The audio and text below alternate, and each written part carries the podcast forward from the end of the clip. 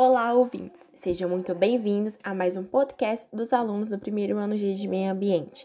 Hoje iremos falar sobre o uso e os riscos dos agrotóxicos, apresentando seus locutores Maria Luísa, Pedro Sasso e Viviane.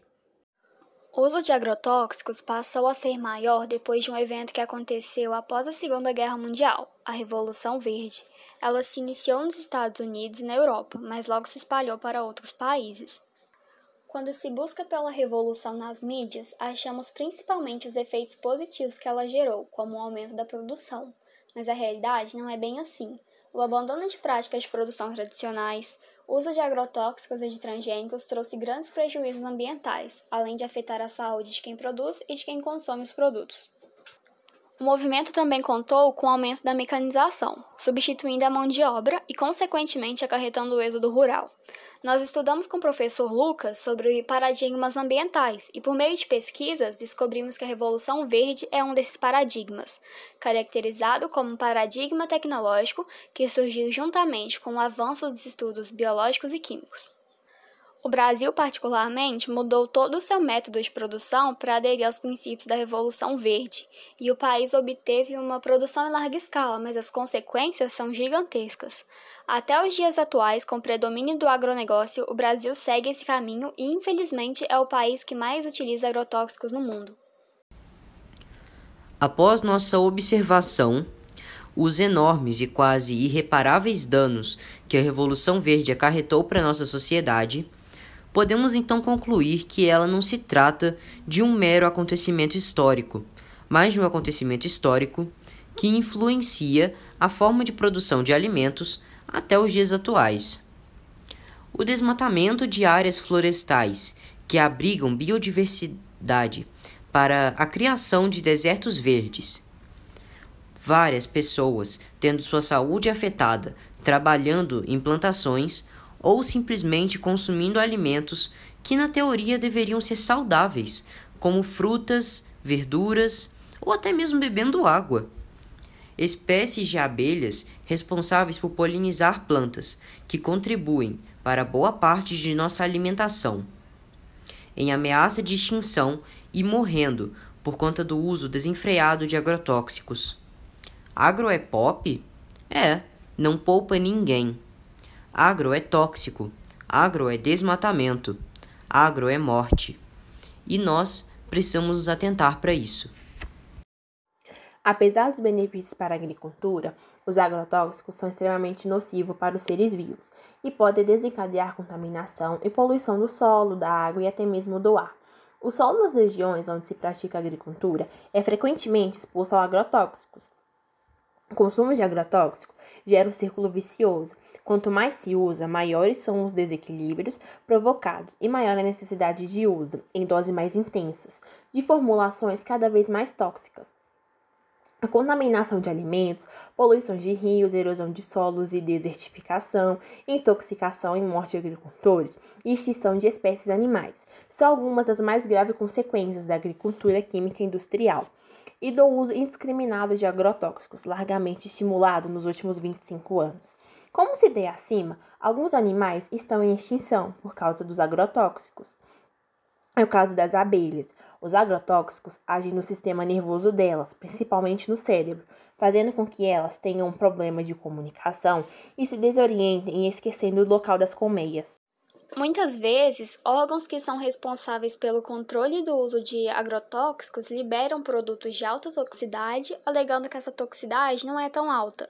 E podemos observar que muitos agrotóxicos que são utilizados no Brasil são estritamente proibidos em outros países. Além disso, buscas mostram que alguns agricultores aplicam mais agrotóxico do que é o permitido pela lei.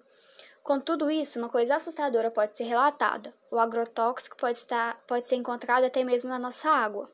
Pessoas que consomem apenas produtos orgânicos geralmente evitam lavá-los por causa desse fato. No filme O Veneno Está na Mesa, vemos uma cena na qual a então senadora Cátia Abreu diz que a produção com o uso de agrotóxicos é a única forma de produzir alimentos de forma barata e, sendo assim, a população de baixa renda tem que consumir esses produtos.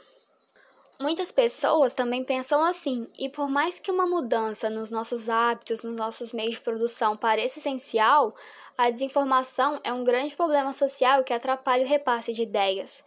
Então, nós vamos apresentar aqui a agroecologia, um modelo que nosso grupo particularmente apoia e que é bem mais sustentável. O cultivo orgânico de alimentos está crescendo cada dia mais, contribuindo para a melhoria não apenas da renda familiar de quem produz, mas também na qualidade de vida de quem trabalha na produção e na saúde de quem consome os alimentos. Vantagens do cultivo orgânico melhora a renda familiar e a qualidade de vida da população, evita a exposição e o contato com produtos químicos, produz alimentos mais saudáveis, utiliza adubação orgânica, como casca de ovo, casca de legumes, esterco, entre outros. Diminui os impactos ambientais, prioriza a saúde do produtor e do consumidor, promove a manutenção da biodiversidade, realiza a rotação de culturas e utiliza energia renovável. Por outro lado, como qualquer outra atividade, também apresenta algumas desvantagens. Menor produção quando comparado ao cultivo convencional, mais demorado, demanda mais mão de obra e alimentos mais caros. Agora irei dar dicas de como cultivar alimentos sem usar agrotóxicos. Primeiro, escolha um local propício para plantar. Se você mora em apartamento ou na sua casa não tem espaço, plante em vasos que também dá certo. Segundo, escolha o que você irá plantar. Para uma horta planejada de forma caseira e iniciante, pode ser não melhor arriscar-se no começo com espécies exigentes. Assim, dar preferência aos vegetais mais resistentes e com maior capacidade de adaptação, como a cenoura, o pepino, o tomate, o pimentão, a vagem, o alface, o espinafre, entre outros. Terceiro, preparar a terra antes do plantio. Significa que ela precisa ser rica em propriedades, que propiciem o desenvolvimento das variedades. Assim, investir em bom preparo rico em nutrientes, com pH adequado e boa textura é fundamental nesse processo. Vale ressaltar que para a melhor preparação é preciso atentar para as espécies escolhidas, pois cada uma apresenta necessidades específicas. Quarto, pratique a adubação. A prática da adubação deve ser rotineira ao plantar orgânicos e, cu e cuidar da sua horta. Para esse processo é imprescindível o uso de adubos orgânicos. Produtos químicos passam longe dessa proposta de horta. Algumas boas recomendações são os humos, as cascas de fruta, o ovo, as fezes de animais, a compostagem, os restos de folhas e flores, entre outros. Quinta e última dica: mantenha uma rotina de cuidados. Os cuidados de manutenção em uma horta de orgânicos devem ser redobrados, afinal, estamos falando de condições específicas de conservação. Além das tradicionais práticas de rega e adubação, é preciso ter um cuidado especial com os agentes externos. Cercas e telas de proteção são muito bem-vindas e evitam que os insetos e outros animais atinjam as espécies. Alguns pesticidas naturais também podem ser utilizados para evitar incidências de pragas ou pulgões.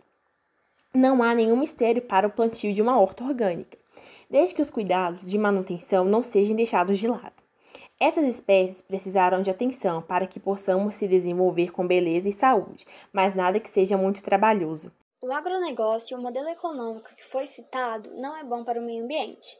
Ele devasta florestas, polui a água e o ar e utiliza agrotóxicos e sementes geneticamente modificadas, além de concentrar terras, o que não é bom e acaba contribuindo para a geração de fome e de pobreza.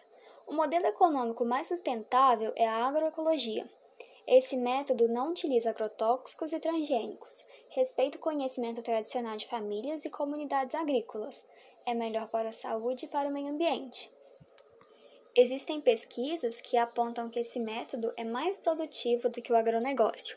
Comparando os dois modelos, podemos observar que no sistema agroecológico a diversidade e a produção são maiores, além de apresentar mais segurança alimentar, já que na maioria das vezes é utilizado por pequenas famílias, sendo também muitas vezes possível que tenhamos a oportunidade de dar preferência a agricultores regionais, a agricultores locais.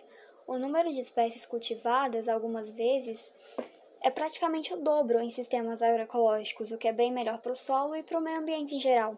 Esse sistema resiste melhor às mudanças climáticas e contribui para a reestruturação da biodiversidade. Nós esperamos que tenham gostado de nosso podcast, que tenhamos contribuído para seu entendimento sobre o assunto. Mantenham-se sempre informados e com a mente ativa. Um feliz ano novo atrasado e gratidão por terem ouvido até aqui. E até o próximo podcast. Tchau!